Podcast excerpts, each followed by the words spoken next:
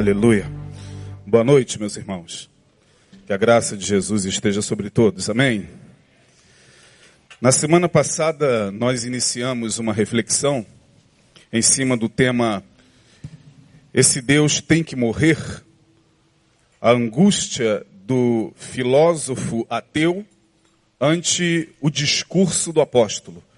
Foi esse o tema que nós propomos iniciar às quartas-feiras e compartilhar com vocês. E eu quero dar continuidade, primeiro, baseando-me em Atos capítulo 17, falaremos primeiramente sobre o discurso do apóstolo e depois, recapitulando, nós vamos falar sobre a angústia do filósofo ateu. Em Atos capítulo 17, a partir do verso 15, nós vimos na semana passada o texto que nos mostra o momento em que o apóstolo São Paulo chega à cidade de Atenas, a grande Atenas, a capital do mundo, na verdade. Atenas era tida e a vida como a grande capital da cultura ocidental. Estava sob o domínio do Império Romano, mas ainda assim era a famigerada, glamourosa Atenas o palco da filosofia.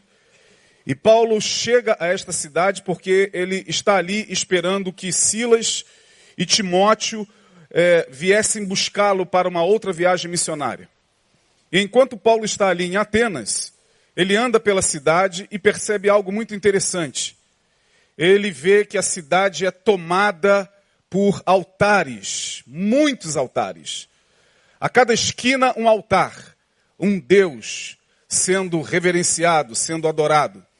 Ora, o povo grego sempre foi um povo politeísta, ou seja, sempre foi um povo de adorar muitos ídolos, muitos deuses, muitas divindades. E Paulo anda pela cidade e diz o texto que o seu espírito ficou aflito. E ele dirige-se a uma praça a uma ágora, ou seja, a uma praça pública, e começa a pregar. E começa a falar e dizer o seguinte: varões atenienses, eu estou aqui observando a cidade de vocês e vejo que vocês são muito crentes. Aliás, vocês são crentes de verdade e até um tanto supersticiosos. Porque passando eu aqui pela cidade, vi muitos altares. E dentre estes tantos altares, estava ali o altar ao deus Apolo, a Afrodite, a deusa é, é, é, Vênus, Hera, Zeus. E no meio dos altares, Paulo se depara com um altar que lhe chama a atenção. E neste altar estava escrito Agnostos Theos, Deus desconhecido. Isso chama a atenção de Paulo. E ele pregando, ele diz: Senhores, eu quero falar justamente desse Deus que vocês adoram sem conhecer. É esse Deus, e é sobre ele, a respeito dele, que eu quero falar. Ora, eu falei na semana passada, mas é interessante esse detalhe histórico.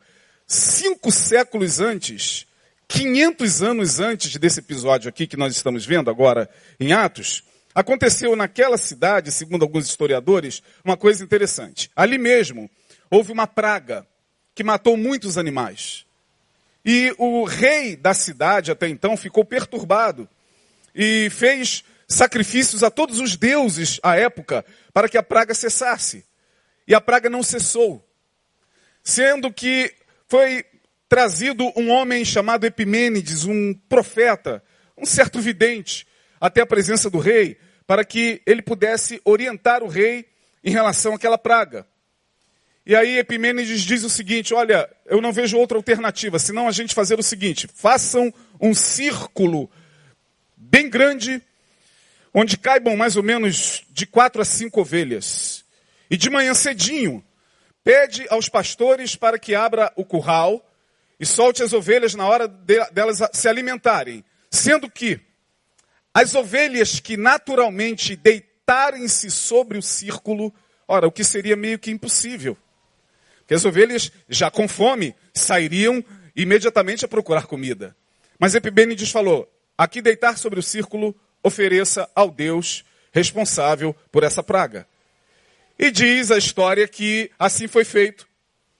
E quando as ovelhas de manhã foram soltas, umas quatro, cinco, deitaram-se passivamente dentro do círculo. Foram oferecidas em holocausto ao Deus desconhecido. Cinco séculos depois, Paulo chega nesta cidade ver o altar ao Deus desconhecido e diz: É sobre esse Deus que eu quero falar.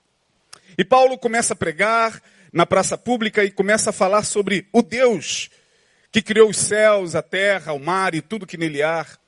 E os atenienses ficaram meio que é, espantados com o discurso de Paulo. Ora, Paulo estava em Atenas e certamente que ali havia filósofos, homens que eram dados ao pensar. Dentre eles, diz o texto, que haviam ali, no verso 18, duas escolas clássicas da cultura grega, os, epicureus e os estoicos. Os epicureus, na verdade, foi uma escola fundada por Epicuro, onde eles diziam o seguinte, segundo o discurso deles, a vida deve ser vivida com toda a plenitude possível. Devemos buscar a felicidade e o prazer sem perdermos-nos nessa busca. Era assim que os epicureus pensavam e pregavam. Ou seja, você só se realizará se você atingir o máximo de prazer e de felicidade moderadamente. Já os estoicos diziam que não. A vida não tem que ser buscada e vivida é, em função do prazer. Não é o hedonismo, ou seja, não é o dar-se ao prazer e à felicidade que, que realiza o homem. Já diziam os estoicos que nós deveríamos aceitar com passividade tudo que a vida nos impõe. Seja o sofrimento, seja a doença, seja as perdas, as faltas. Os estoicos diziam: não, nós temos que nos resignar diante desse determinismo. E Paulo pregando sobre o Deus desconhecido. De um lado, epicureus e estoicos que ouvem Paulo pregar, e diz o texto que eles tomam Paulo Ora, aqui no, na língua original, não é tomando-o, no verso 19. É levando-o à força. A tradução está tomando-o. Não, aqui é o levaram à força. O empurraram ao Areópago. O Areópago, na verdade, era uma acrópole, um lugar assim, que ficava no alto, meio que era um anfiteatro, não tinha teto, mas era ali no Areópago que as decisões judiciais, as sentenças, as causas eram julgadas. E Paulo foi levado para lá. E ao chegar lá, disseram o seguinte: que coisas estranhas são essas que tu trazes aos nossos ouvidos? De que Deus é este que tu estás falando? Paulo, então, a partir do verso 22, com muita ousadia, cheio do Espírito, se coloca de pé no meio do areópago e diz: Varões! E ali ele começa o seu discurso: Varões atenienses! E aí ele entra e começa a discursar e vai até o verso de número 32, falando sobre o Deus desconhecido. Bom, esse é o discurso do apóstolo. Eu tomei como contraposição ao discurso a vida de um apóstolo, de um filósofo que viveu no século XIX, meado do século XIX, chamado Friedrich Nietzsche. Nietzsche me chama a atenção, dentre todos os filósofos é, que eu já tive oportunidade de ler e estudar, Nietzsche é aquele filósofo que chama a atenção justamente porque ele é desses que procura Deus com uma alma angustiada. A minha intenção hoje aqui não é, é criticá-lo, mas é analisá-lo à luz do discurso de Paulo em Atos 17. Nietzsche, fazendo aqui uma pequena observação, na semana passada eu disse que Nietzsche foi um homem que teve esposa e perdeu esposa e filhos. Na verdade, ele não teve esposa nem filhos. Eu confundi com outro filósofo. Nietzsche morreu é, de uma forma muito deplorável. Ele viveu pouco, mas sua genialidade era da grandeza da sua angústia. Um homem extremamente perturbado. Filho, neto e bisneto de pastor. Portanto, preparando-se para ser mais um pastor, ele se depara na sua busca com a religião até então estabelecida pelo cristianismo à sua época. E ele ele faz um outro caminho. Ele diz: "Não, eu não quero essa religião. Eu não quero esse Deus." Nietzsche, ele faz o seu caminho solitário e produz muito, escreve muito entre entre estados de saúde e colapsos e atrás de colapsos mentais que ele foi tendo, ele foi escrevendo textos que à época não ficaram tão famosos. Inclusive um dos seus textos mais, mais conhecidos na filosofia, chamado Assim Falou Zaratustra, não fez tanto sucesso, ele teve que botar dinheiro do bolso para tentar vender algumas cópias à época. Hoje faz muito sucesso. Hoje quem estuda filosofia tem que passar por Nietzsche. Não tem como. Mas à época devido a, esse, a essa questão turbulenta da vida de Nietzsche. Nietzsche foi alguém que, de fato, morreu sozinho, morreu ao, sob os cuidados da sua irmã e da sua mãe, morreu demente. Os seus colapsos mentais, a sua saúde mental foi se degradando dia após dia e ele, percebendo que estava perdendo a sua sanidade, ao mesmo tempo que sua alma se angustiava nas mais abissais trevas interiores, ainda assim, ele fala uma das num dos seus escritos a frase que ficou certamente famosa e que, e que o marcou ao longo da sua, da sua jornada. Em um dos seus escritos ele diz: Gott ist tot, em alemão. Deus está morto. Deus morreu. Ele escreve isso em Gaia. E ele diz: Nós o matamos e a lâmina com a qual nós usamos para assassiná-lo ainda jorra o seu sangue. Se nós o matamos, portanto, ao matá-lo, agora, talvez nós possamos viver com um pouco mais de liberdade. Deus está morto foi a frase que ecoou do século XIX, desde a morte de Nietzsche para cá. E eu, na semana passada, eu falei como essa frase nos confronta, né? Porque é, diante daquilo que nós ouvimos aqui na Gotinha de Sabedoria, e é extremamente emocionante esse vídeo, eu vou até tentar salvá-lo no meu dispositivo, porque um vídeo desse tem que salvar. Né? Essa questão da existência de Deus, que causa agonia nas pessoas. E até hoje, quando a gente ouve alguém falar, seja na faculdade, seja em casa, seja em qualquer lugar, Deus não existe. Nós que cremos, passamos por uma certa aflição de alma. A gente fica angustiado. Alguns crentes um pouco mais fundamentalistas só falta avançar no cara e dizer: Ah, ele existe! Para de falar isso, Deus existe! Ah. Outros ficam extremamente perturbados e assumem a missão de converter aquele ateu do trabalho. Desde aquela frase até então, aquele ateu está na mira do evangélico. É naquele que eu vou colar. Ele vai ter que crer. E aí todo dia, bom dia, boa tarde, no trabalho, lá vai o crente sentar ao lado do cara que disse que Deus não existe. E aí, como é que vai? Tudo bem? Tudo bem. E você, como é que está em relação a Deus? Não, eu continuo sustentando que Deus não existe. Pô, rapaz, não fala uma besteira dessa. Não fala uma loucura dessa. E é interessante, o... por que será que nós ficamos assim? Nós que somos da fé, quantos aqui têm fé em Deus? Levante a mão. Você aí do outro lado que está me ouvindo também tem. Mas diz que a gente não fica aflito quando ouve isso. E digo mais: quanto mais a gente briga, como o pastor falou muito bem na gotinha, quanto mais a gente faz guerra santa para impor a verdade do nosso Deus, a base da espada, quanto mais cruzadas em nome de Deus a gente faz, mais a, a sociedade fica ruim e pior. Hoje eu estava assistindo um vídeo é, de uma certa senhora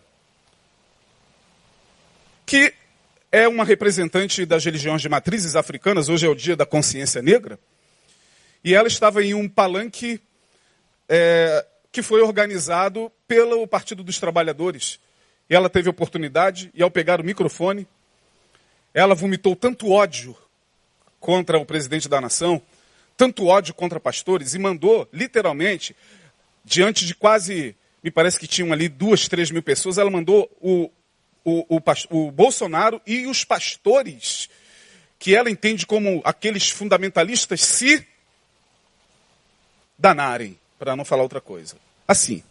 Falei, Jesus, no dia da consciência negra, tudo que a gente quer é tentar, no meio dessa guerra insana, religiosa, e no meio desse preconceito religioso, ter uma palavra de equilíbrio para fazer as pessoas entenderem que não é assim que a gente luta, não é com essas armas. Mas quanto ódio, gente.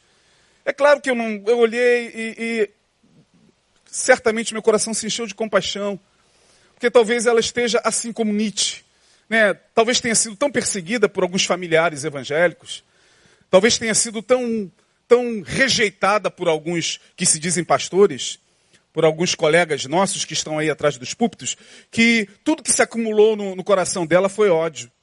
Né? Que, que um dia o Espírito da graça possa tocá-lo e o Espírito da paz possa fazê-la entender que não é esse o caminho que a gente toma, pelo menos não aqui. Teremos a nossa jornada filosófica no dia 28, falando sobre África, mas nós abriremos o tabernáculo para receber a todos que professam qualquer tipo de religião, sem nenhum tipo de preconceito. Porque foi a partir desse Deus que Nietzsche, talvez vendo o Deus do Pai, o Deus do avô e o Deus que o cristianismo apresentava, falou: Deus está morto.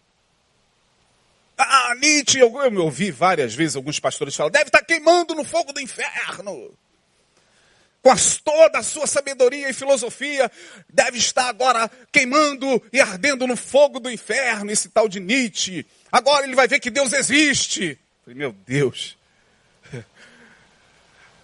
Eu fui pesquisando um pouco mais sobre a vida de Nietzsche e nos anais da sua história, da sua biografia, eu achei essa oração que eu queria compartilhar de novo. Eu estou só recapitulando. Bom, Nietzsche disse: Deus está morto. Em um dos seus escritos chamado O Louco, ele diz que o louco sai às ruas com uma lanterna procurando Deus. Onde está Deus? Onde está Deus? Ele estava falando da, dele próprio. Seus escritos refletiam a angústia da sua alma. E aí, ante o discurso de Paulo em Atenas, capital da filosofia, e ante o coração angustiado do filósofo ateu, eu me deparo com essa oração de Nietzsche, talvez suas últimas palavras antes de morrer, já praticamente sem nenhum tipo de saúde mental, demente, em um estado deplorável, ele profere essas palavras antes de morrer. Ele diz: Antes de prosseguir em meu caminho, palavras de Nietzsche, e lançar o meu olhar para frente, ou seja, estou morrendo, não sei o que vou encontrar do outro lado. Ele diz: elevo só ou sozinho minhas mãos a ti na direção de quem eu fujo. A ti, das profundezas de meu coração, tenho dedicado altares festivos, para que em cada momento tua voz me pudesse chamar. Sobre esses altares estão gravadas em fogo estas palavras, diz Nietzsche, ao Deus desconhecido. Ora, certamente Nietzsche leu Paulo. ele passou por Atos 17. Se, seu sou eu, diz ele, embora até o presente tenha me associado aos sacrílegos, ou seja, aos que blasfemam, aos ateus, aos que estão condenados. Seu sou eu, não obstante os laços que me puxem para o abismo. Mesmo querendo fugir, sinto-me forçado a servi-lo. Eu quero te conhecer, desconhecido. Tu que me penetras a alma, a qual turbilhão invades a minha vida. Tu, o incompreensível, mas meu semelhante, quero te conhecer, quero te conhecer, quero servir a ti só, ó Deus desconhecido. E morre. Eu me deparei com essa oração e falei, meu Deus, como é que o Deus desconhecido recebe uma oração daquele que um dia tentou o tempo todo provar que ele estava morto? Bom, e eu disse então que eu concordo, em parte, eu concordo com uma frase de Nietzsche. Porque quando a gente traz para os nossos dias, a impressão que nós temos é que ó, Deus tem que morrer mesmo. E eu falei, e torno a tomar o primeiro ponto aqui, ainda que recapitulando, eu deixei alguns detalhes. Eu disse que, primeiro, que Deus é esse que tem que morrer? Se é que você concorda, em parte, com a frase de Nietzsche, pode ser que você diga, não, não concordo. Não, essa, essa frase é uma frase de, de fato sacrílega. É blasfema. É arrogância da parte dele. Como um mortal, um pobre mortal, pó, pode dizer que Deus está morto? Bom, eu concordo com ele. Porque para mim, Deus tem que morrer, mas que Deus tem que morrer? Eu disse, um Deus altamente controlador. Porque ele salva o perdido e depois de salvá-lo, o enjaula numa prisão cujas grades são feitas de dogmas, preceitos, doutrinas humanas, e há de quem sair dessa jaula. É o Deus que me parece, com o qual Nietzsche se deparou no cristianismo, e é o Deus com o qual nós hoje nos deparamos em muitos lugares onde ele é invocado. Um Deus que salva o perdido, um Deus que nos traz e nos recebe pelo seu amor, mas quando a gente entra, ele vai nos enjaulando e vai nos encarcerando com suas doutrinas, com seus preceitos, com seus mandamentos sobre mandamentos, com suas regras sobre regras, com suas doutrinas, que na verdade não são dele, são daqueles que, em nome dele, criam preceitos e doutrinas para nos escravizar. E muitos de nós que hoje estão aqui, e muitos de vocês que me ouvem pela, pela internet, vivenciaram esse Deus em suas próprias vidas. E é interessante que quando a gente se depara com esse Deus, esse Deus extremamente controlador, esse Deus que, que agora é, seremos obrigados a servir, esse Deus que agora, ai de quem dele se afastar, porque é isso que a gente ouve em muitos púlpitos, ai de você se você se afastar de Deus. Como se fosse Deus falando pela boca daquele que se diz representante dele, ou profeta dele. Ai de você, irmão, se você se afastar da presença de Deus. Ai de você. Isso quando a fala se refere a Deus, mas na maioria das vezes, a fala tem a ver com ai de você se você sair daqui. Ai de você se você sair desse ministério. Ai de você se você romper com esta igreja. Ai de você se você cortar relações ou deixar de ser membro desse grupo. Ai de você. E é interessante, eu disse na semana passada, como isso entra como verdade na mente das pessoas. De sorte que isso vai gerando aquilo que poderíamos chamar hoje, dentro da linguagem psiquiátrica, de teofobia. Como tem crente teofóbico. Crentes que chegam, por exemplo, num ambiente como o nosso aqui, e desfrutam de uma liberdade em Cristo como, como nós, não de forma perfeita, tentamos apresentar, mas ainda assim esses carregam a teofobia. Eles têm que passar por toda uma desconstrução e, e, e por toda uma cura mental para livrar-se do Deus controlador que eles trouxeram lá da onde eles vieram. É impressionante. Às vezes eu me deparo com, assim, não é uma coisa corriqueira, mas de vez em quando aqui ali eu me esbarro com alguém que se diz da Igreja Batista Betânia. Ô oh, pastor, tudo bem, tudo bem e tal. Cinco minutos de conversa sobre o que ele me coloca acerca da visão dele de Deus, eu falo, não é possível. Você está lá mesmo? Dá vontade de perguntar, ouvindo o pastor Neil às quartas, domingo.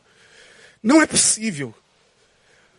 Não, mas é possível, sabe por quê? Porque esse Deus que Nietzsche disse tem que morrer, está morto, eu também concordo, ele entrou na nossa psique de tal maneira que agora esse medo que nós carregamos dele é tão terrorífico que a gente não consegue fazer o movimento de volta para enxergá-lo pelo prisma da graça, do amor e da bondade. É muito complicado para algumas pessoas. Alguns de vocês, como eu, esse que vos fala, esteve em ambientes onde meu irmão, esse Deus controlador, ele impunha tantas doutrinas, tantos dogmas, tantas, tantos podes e não podes, que você recebia aquilo como sendo dele mesmo e você ficava até orgulhoso de se sentir um pouco diferente dos demais. Porque afinal de contas, olha o pacote de doutrina que eu trago para casa agora, daquilo que pode, daquilo que não pode. Eu me lembro, uma certa feita, eu estava é, ainda não casado com a minha esposa, com quem eu estou casado há 30 anos, e a conheci nesse ambiente, ela veio de lá também. Eu me lembro que é, um irmão, tadinho, não sei se ele entendeu errado, era carnaval. Eu ia viajar para ver a minha mãe. Olha só, não via a minha mãe há muitos anos. Eu tinha 18 anos, a última vez que eu vi a minha mãe foi no casamento dela. Eu tinha quatro anos. E aos 18 tomei a iniciativa de ir a São Paulo, sentar e olhar face to face a minha mãe e conversar com ela. Não fui criado por ela. Só que eu estava de malas prontas, saindo, numa sexta-feira de carnaval, chegou o meu irmão, tadinho. Oh, não vá. Eu soltei a mala. O que que houve? Ele, Deus falou agora. Quem viajar no carnaval, ele pesará a mão. Desse jeito. Aí eu falei, meu Deus. Ele, Deus falou. Falei, falou aonde? Por quem? Deus falou, Deus o profeta agora. E disse, avise a minha igreja que quem não estiver nesses quatro dias de retiro, porque teve um retiro num determinado lugar, com a igreja toda, quem não estiver, vai sofrer as duras consequências da minha mão. Bom, você imagina como é que eu fiquei eu já tinha uma certa característica de quebrar certos paradigmas. Né? Essa coisa que dizem que, que é típica do aquariano. Ah, o pastor está falando besteira. Desculpa. Peguei a onda do pastor aí. De vez em quando ele fala, sou leonino. Não, dizem que o aquariano é, é, gosta de quebrar paradigmas. Eu fiquei olhando para o irmão. Ele, não vá, irmão. Não vá. O Senhor falou. O Senhor. Eu falei, eu vou.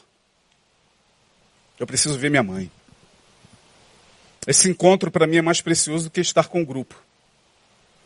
Ele entrou em desespero. Meu Deus, mano, não vá. Eu falei, ore por mim. Para que eu chegue em paz e o ônibus não vire. Para que eu não sofra um acidente. Percebam, gente. O que eu estou falando aqui é comum, é lugar comum no ouvido de muitos de vocês. Estou dando só um exemplo desse Deus que para mim tem que morrer. E eu falei sobre João 8,32, né? Onde nem mesmo Jesus consegue tirar esse Deus da gente. Nem Jesus. João capítulo 8, verso. Olha aí. Nem Jesus. Nem Jesus consegue curar a nossa teofobia. Cara, mas é Jesus que está falando. Não. Eu obedeço é a Deus, não a Jesus. É uma doideira, irmão. O evangelho de Jesus hoje, ele é de, de, de, só menos importância do que os preceitos e as doutrinas do bispo, do apóstolo, da denominação, da instituição e do pastor.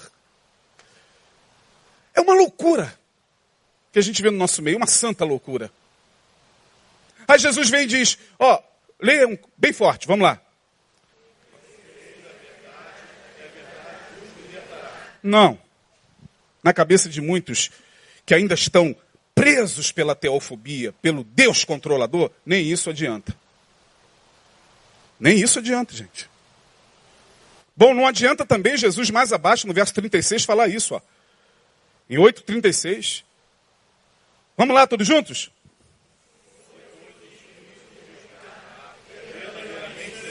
Não, não entra. Irmão, Jesus te libertou para que você seja livre. Na cruz do Calvário, ele te deu a carta de liberdade, de euforia, de alforria.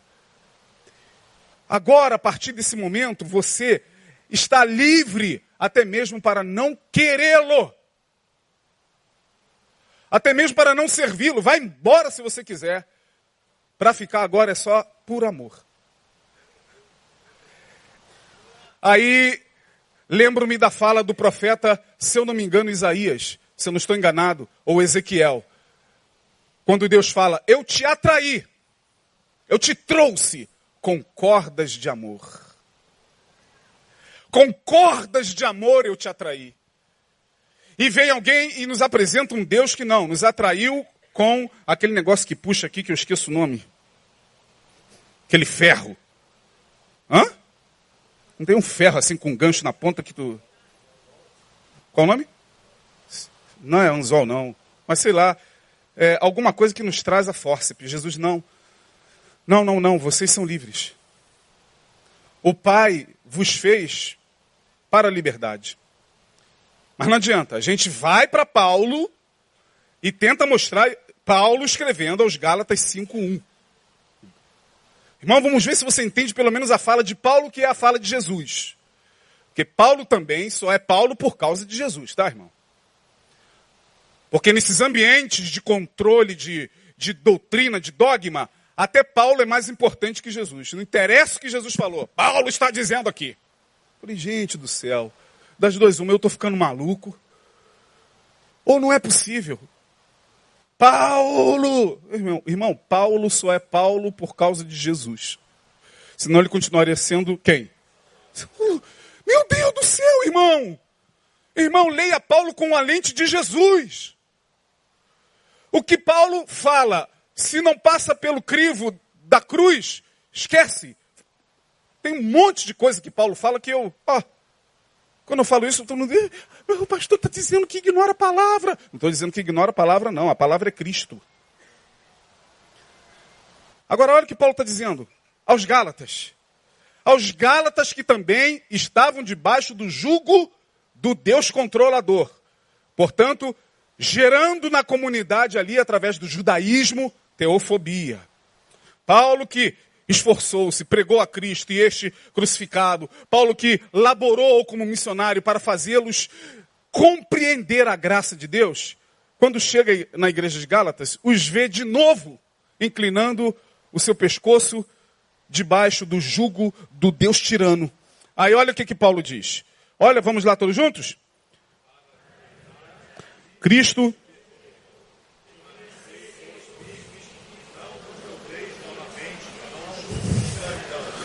Gente, está claro.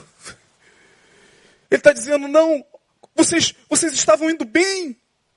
Vocês estavam indo bem. Vocês estavam caminhando para a liberdade, mas não uma liberdade no sentido de lançá-los de novo na libertinagem. Não, não é essa liberdade. A liberdade de Cristo não nos lança de novo no mar de lama da libertinagem. Não, não é essa liberdade. É a liberdade que vai crescendo na medida em que a consciência do Evangelho cresce em nós.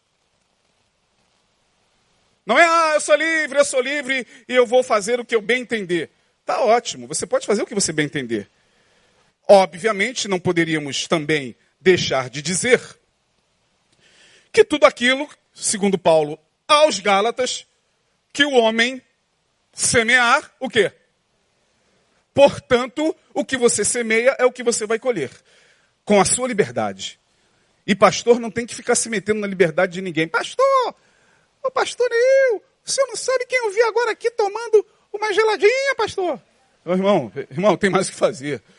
Eu tô, irmão, ô pastor, ô pastor fulano, senhor não sabe que tem um cara aqui? Não interessa. O problema é dele, cada um dará conta de quê? De si mesmo. Se ele está lá envergonhando o nome sobre quem ele é invocado, o problema é dele. Agora, o que Paulo está dizendo é o seguinte: vocês estavam crescendo na graça, gente. Vocês estavam indo bem, recebendo a palavra, se libertando. Agora eu chego aqui e vocês estão fascinados. Quem vos fascinou? Vocês estão assim, ó, fascinados pelo jugo da lei, dos preceitos. É impressionante. E sabe o que mais me chama a atenção? Terminando esse tópico e indo para, para o segundo. Para o segundo Deus que eu acho que tem que morrer. O que me chama a atenção, minha gente, eu não sei se vocês vão concordar comigo ou não, mas o que me chama a atenção é que hoje, o que mais nós ouvimos é isso aqui que eu estou falando. Em qualquer lugar que você vá hoje, o que mais você ouve é: Jesus não é religião. Jesus não é cadeias e dogmas. Aqui a gente não prega religião. Chega de religião. Isso está na boca de todos os pastores desse Brasil. É impressionante. Aí você entra numa igreja que começou ali, não sei aonde. Está lá o pastor dizendo aqui, nós não pregamos doutrina. Aqui nós não pregamos religião. Aqui nós não pregamos preceitos humanos. Oba! Glória a Deus. Já estou cansado, é aqui mesmo. Aí você que quer fazer parte da nossa comunidade, aí você vai. Gosta, pô, é bacana, aqui tem isso, tem aquilo. Caramba, tem tobogã, tem baile funk gospel. Caraca, pô, tem um salão aqui do lado que é Good, good Times, aos sábados, gospel. É tudo que eu queria. É, tem é, discoteca gospel, tem. Pô, o pastor tá pregando com skate, cara. Aí ele para. Então, meus irmãos, Caramba, é aqui mesmo que eu quero. É aqui mesmo. Meu Deus, liberdade. Que liverdade eu achei. Pastor, dá licença, achei. Estou indo embora, me desculpe. Tá bom? Olha, foi um prazer. Achei uma igreja assim, livre. Amém, irmão. Deus abençoe. Aí o cara se torna membro. Ao tornar-se membro, irmão, começa o que Isaías, meu xará, vai dizer, sabe aonde? Lá no livro do profeta Isaías. Essa palavra para mim é. Meu Deus, não é porque é o meu xará, não, mas eu gosto de Isaías, sabia? que, que profeta. Olha só o que, que ele vai dizer no capítulo 28. É assim que a maioria das comunidades. Jesus não é religião! Jesus não. não aqui não pregamos religião! Aqui tem, tem liberdade para você! Aqui você pode é, fazer isso, fazer aquilo, fazer aquilo outro. Aqui você é livre para andar de skate no meio do culto. Aqui você, você quiser para dividir sunga de praia, lá da praia agora e sentar aqui, que, é aqui mesmo que eu quero. Aí você entra. Aí vem isso aqui que eu vou ler agora. Olha que coisa. A partir do verso de número 10, Isaías vai dizer assim, ó.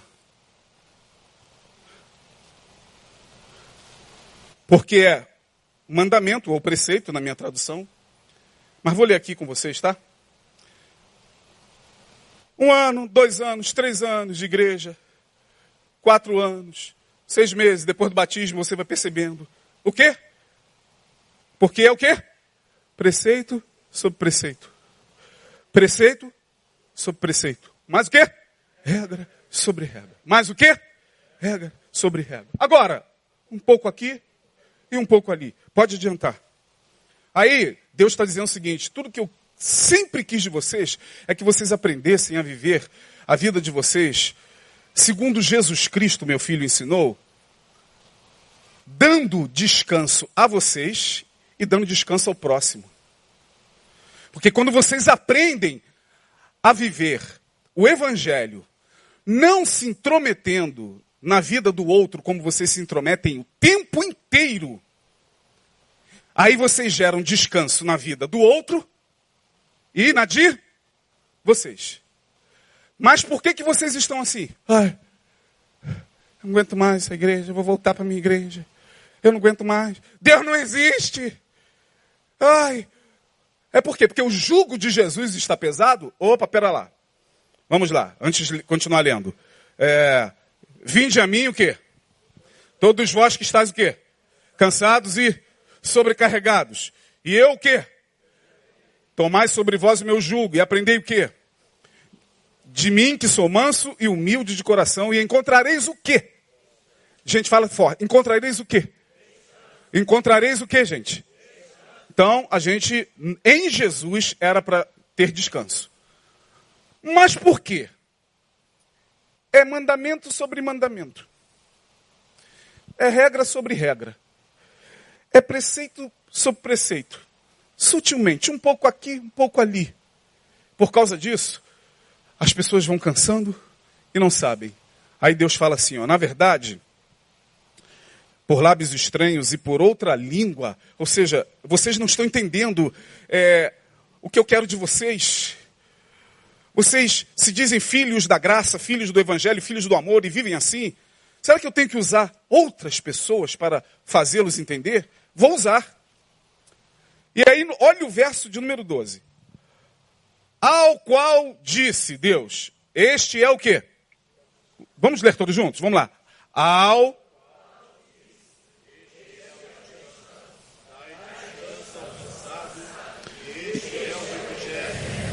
mas vocês não quiseram ouvir.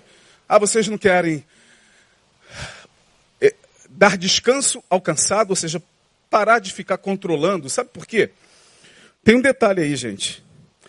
Quando a gente se relaciona com, com a divindade, por isso que Paulo chega a Atenas e diz: gente, vocês, vocês têm muitos deuses aqui. Eu acho que quando Paulo andou por Atenas, ele viu nos rostos dos atenienses a figura dos próprios deuses que eles adoravam. Pô, aquele ali parece com Apolo, hein? Nossa, aquela ali parece com Afrodite. Caramba, aquele lá parece com Netuno, a cara dele. Oh, aquele lá parece com Zeus. Porque o Salmo 115, versículo 8, diz, sabe o quê? A partir do verso 4. Seus deuses têm mãos, mas não apalpam. Têm olhos, mas não veem. Têm ouvidos, mas não ouvem. Som algum sai da sua garganta. Tornem-se semelhante a eles os que o adoram. Isso é muito sério. Porque eu não sei que tipo de Deus o pai de Nietzsche, sendo pastor, seu avô, lhe passou. Não sei que tipo de Deus você vê em mim, mas o Deus que você em mim vê em mim, o Deus que você vê nos seus irmãos, é o Deus que se formou nele a partir de como ele enxerga e adora esse Deus. Tornem-se semelhante a eles, os que o adoram. Nós somos imagem e semelhança do Deus que nós adoramos. Por isso que quando você fala, esse Deus controlador, altamente controlador, tem que morrer, quem é ou quem vive a sua vida no dia a dia controlando as pessoas, já se fez imagem e semelhança desse Deus. Essa palavra fica difícil de descer. Você que tem prazer em controlar, em dominar marido, mulher, filhos, tudo. Você que é altamente controlador, mas é evangélico, é diácono, é pastor, estou lá na minha igreja sempre. Aleluia! Mas você é controlador. Você é a imagem desse Deus controlador. Foi ele que formaram ou foi ele que se formou em você a partir da tua ótica? A partir de como você lida com ele. Ao passo que quando você se depara, por exemplo, com aquele Deus doce, aquela pessoa doce, aquela pessoa que, que não te julga, que não trata você com preconceito racial, com preconceito e discriminação de sexo, de gênero, pelo contrário, mesmo não concordando, talvez com a prática, ainda se lhe abraça, senta junto. Tal. É o Deus que se formou nele. Que tipo de Deus você está passando por aí? Que tipo de Deus os nossos filhos estão vendo em nós? Será que nossos filhos vão falar lá em 2025 e 30? Deus está morto. Porque o Deus que eu e com o qual eu me relacionei, em grande parte, esteve dentro da minha casa. Esteve casado comigo. Morou comigo 20 anos. Esse Deus, porque era crente. Entendeu? Estava na igreja o tempo todo. Se dizia evangélico. Fazia, inclusive, campanhas para uma família melhor. Um Brasil melhor. Ah, esse Deus que não tinha nada a ver com aquele discurso, porque dentro de casa era controle, era opressão, era coação, era terror que eu vivia na mão desse Deus que estava no meu marido, desse Deus que estava na minha esposa, no meu pai, na minha mãe, na minha avó. Então, para mim, isso é muito sério. Sabe por quê? Porque Jesus olha para a gente e quer ver Ele em nós. Jesus, quando olha para mim e para você, Ele está dizendo o seguinte: filhos, é, ao andarem na vida, andem nos meus passos. Vejam a vida com os meus olhos. Acolham as pessoas como eu fiz. Eu não controlei ninguém. Eu não obriguei ninguém. Eu só convidei. Chamei. E eles, de bom grado, entenderam. Mas até mesmo eles, meus discípulos, eles não foram obrigados a ficar comigo, não. Então entenda a vida assim, pelo amor de Deus, filhos, vocês são filhos do Evangelho.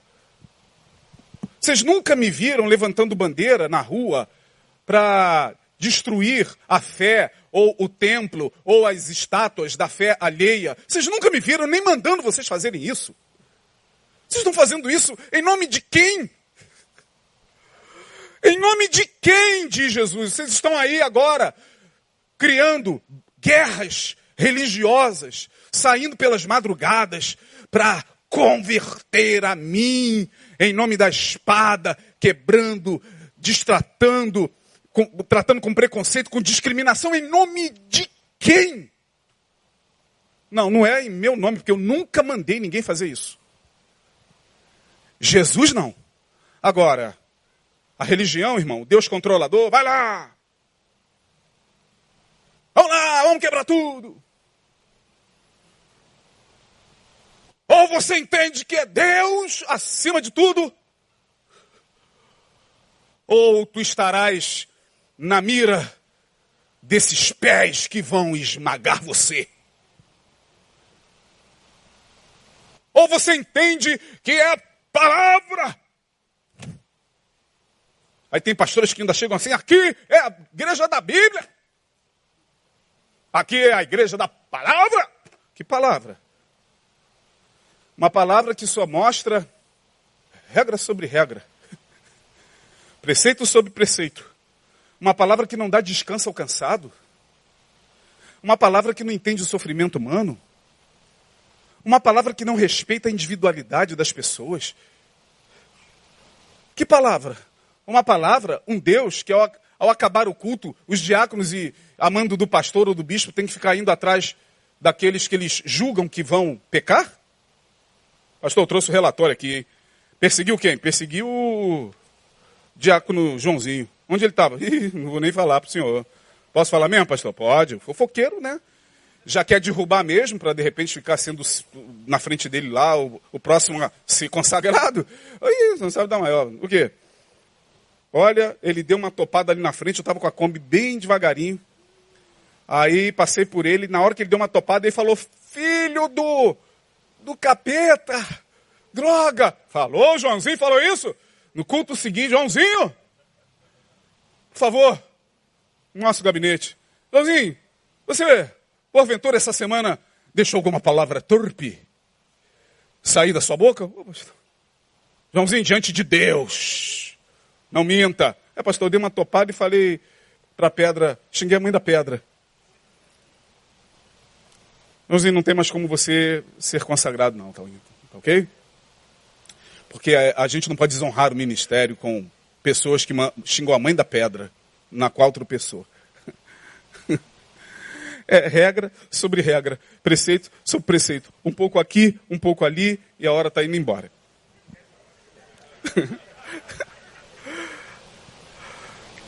Pastor, na sua igreja tem doutrina? Quarta-feira é culto de, de, de doutrina? É. Eu estou aqui há 20 anos e sempre que eu estou aqui às quartas-feiras eu recebo doutrina. Ensinamento da palavra. Agora, doutrina? Que doutrina? Não, mas como é que é lá? Lá pode tudo? Depende. Aí dá vontade de nem pode mais falar isso, né? A gente vai falar aqui, mas a gente entende que hoje já é complicado falar. Mas lá pode tudo, só não pode dançar homem. Mas hoje já está já tá podendo em alguns ambientes. A gente não está aqui para entrar nesse mérito, não. Mas o que, que é isso? Pode tudo. Eu ouvi uma vez o saindo de casa. Eu ouvi, oh, tudo bem, pastor Isaías?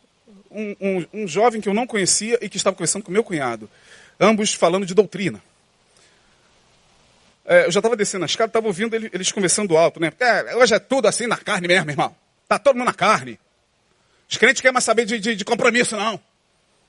Hoje está todo mundo na carne. Eu falei, é, não está errado, não. Assim, e estou descendo. Aí eu desci, olha só, gente. Saí, aí ele chegou, ô pastor Isaías, não sei de, de onde, eu, na época não sei, eu não tinha redes sociais ainda, mas ele, ô, benção pastor, benção. Aí ele, pastor, estou falando aqui com, com o irmão, que era o meu cunhado, né? É, que, essas igrejas, pastor, né, que, que é tudo e eu com pressa, ele me prendeu para me inserir na conversa, né? Eu, muito educadamente, essa igreja que é tudo porta larga. Igreja da porta larga, né, pastor? Todo mundo só quer igreja da porta larga, né? Falei, eu falei, olha, é. Aí ele, pastor, tem que tomar cuidado com a porta larga, né, pastor? Aí, porta larga tá sempre cheia, né? Eu falei, já começou, aí. já sei onde ele quer chegar. Eu falei, é, ele é, a igreja da porta larga, né? Aí é bem, pastor não prega doutrina, né, pastor? Não prega a, a doutrina como tem que ser pregada, né? A igreja da porta larga, né? É... Eu falei, é, irmão. Aí ele, ó, é, Deus abençoe, né? Deus abençoe. Ah, pastor, ó, a gente está orando pelo ministério, hein? Eu falei, ah, então já conhece provavelmente a gente aqui. Eu falei, amém, irmão. É, ó, o diabo está furioso, hein, pastor, com vocês lá, hein? Ó, é um mecanismo reverso, a psicanálise explica, Freud explica. É, o, diabo está furioso com vocês lá. falei, tá, estamos orando, hein, pastor? O diabo quer fechar aquelas portas, hein? eu falei, entrei no carro, liguei e falei assim, já tem é, duas pessoas que fazem isso lá, é, que são os nossos é, irmãos que trabalham na, na, na, parte de serviços gerais. Geralmente, quando o culto acaba, eles já fecham as portas. O diabo não precisa fazer isso, meu irmão. Aí dei um sorriso, debochado. Minha esposa falou que debo, com você debochado. Debochado. Eu falei, é verdade, eu tenho que dar o braço a torcer. É, realmente, porque não dá para a gente ficar ouvindo essas coisas, sabe, gente?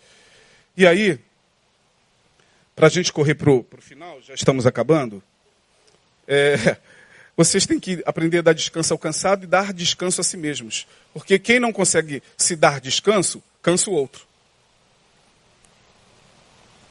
É por isso que tem essas igrejas aí. Aqui não tem ideia, não. Aqui não tem religião, não. Aqui não tem doutrina, não, irmão. Aqui, pelo contrário, tal, é regra sobre regra. Nas coisas mais fundamentais é que você vê que você está aprisionado. Nas coisas mais cruciais do Evangelho, ali, nas coisas mais fundamentais, onde Jesus entrava no cerne da sinagoga, entrava no nervo da religião judaica, ali onde Jesus rasgava o calcanhar de Aquiles dos, dos fariseus. É ali. É ali que estão os preceitos. Aí quando Jesus viu aquilo, Jesus falou: Sabe qual é o problema de vocês? O problema de vocês é que vocês impõem fardos tão pesados sobre eles que nem vocês mesmos conseguem carregar. Vocês percorrem os céus e a terra. Vamos fazer evangelismo, vamos pregar na praça, vamos pregar, vamos pregar na África, vamos pregar. Vocês percorrem céus e terra, disse Jesus, na cara dos fariseus assim para ganhar uma alma. Quando vocês atrasem, vocês a tornam duas vezes filho do inferno. Não é porque eles vão para o inferno, não. Vocês trazem para o inferno de vocês. Vocês trazem para esses preceitos que nem vocês mesmos obedecem. Hipócritas, disse Jesus para os fariseus. Vocês são sepulcros caiados. Porque vocês estão aí, ó, escravizando as pessoas, preceito sobre preceito, regra sobre regra. Vocês mesmos não se colocam debaixo disso. Ficou duro para os fariseus ouvirem isso. É duro para a gente, né? Porque esse Deus, para mim, sinceramente, não sei se para vocês, mas esse Deus controlador tem que morrer. Se ele não morrer, a igreja, daqui para frente, o cristianismo estará muito comprometido. Graças a Deus, tem um povo que Deus está levantando com a percepção do Evangelho de Jesus. Que não está muito preocupado assim em chegar, por exemplo, lá no interior do Nordeste e colocar lá regra sobre regra, sobre aquele povo que já está com um fardo pesado sobre si do governo. Não tem água para beber, tem comida para comer, não tem moradia. Aí lá vai o, a, a, missão. Para quê? Tem que pregar o evangelho. Aí tá lá a pobrezinha da irmã que não, tadinha, mora no interior, não consegue discernir uma vírgula. E, irmã, saca, sai aí, irmã, vamos descer um pouquinho mais. Amém, irmã? Amém. Entrou é para beber uma água, para comer uma comida? Eu, eu boto. Eu boto a saia lá no pé, eu só quero comer. Eu só quero ter água jorrando aqui no meu quintal. É para colocar o quê? É para tirar o batom? Eu tiro. É isso, pastor? Não. Não, a gente só veio aqui para ser Jesus para vocês e dizer que a gente trouxe um olhar de dignidade e de amor. Eu nunca vi o pastor Neil, que eu me lembre, não sei, ele pode me corrigir, pedindo relatório ao Paulo Elias quando ele volta dessas missões que a gente faz a Manari, na frente da igreja, dizendo: Ó, oh, Paulo agora está com a palavra, fala quantas almas nós ganhamos para Jesus. Paulo, fala das almas que ganhamos para Jesus. Só o amor. A gente sai de lá e é uma saudade que eles ficam de Jesus. Volta! Pastor Sebastião fica, volta, porque Jesus foi lá, se manifestou lá, está lá no amor, na misericórdia, no pão que foi dado, no abraço que foi dado, na casa que foi construída, é, no cheiro que foi dado para dizer vocês são gente como a gente, nós estamos aqui para dizer que Jesus ama vocês. Só isso. E o relatório, pastor? Há muitas ovelhas que não são do aprisco, disse Jesus. Convém o quê? A mim agregá-las. Deixa comigo, disse Jesus. Você não salva ninguém só leve o meu amor. Se esse Deus controlador não morrer, a gente vai ficar cansado. Porque é regra sobre regra, preceito sobre preceito. E Deus está dizendo: quer viver uma vida abundante? Dê descanso a si mesmo um pouquinho, dando descanso ao cansado. Deus abençoe, irmãos.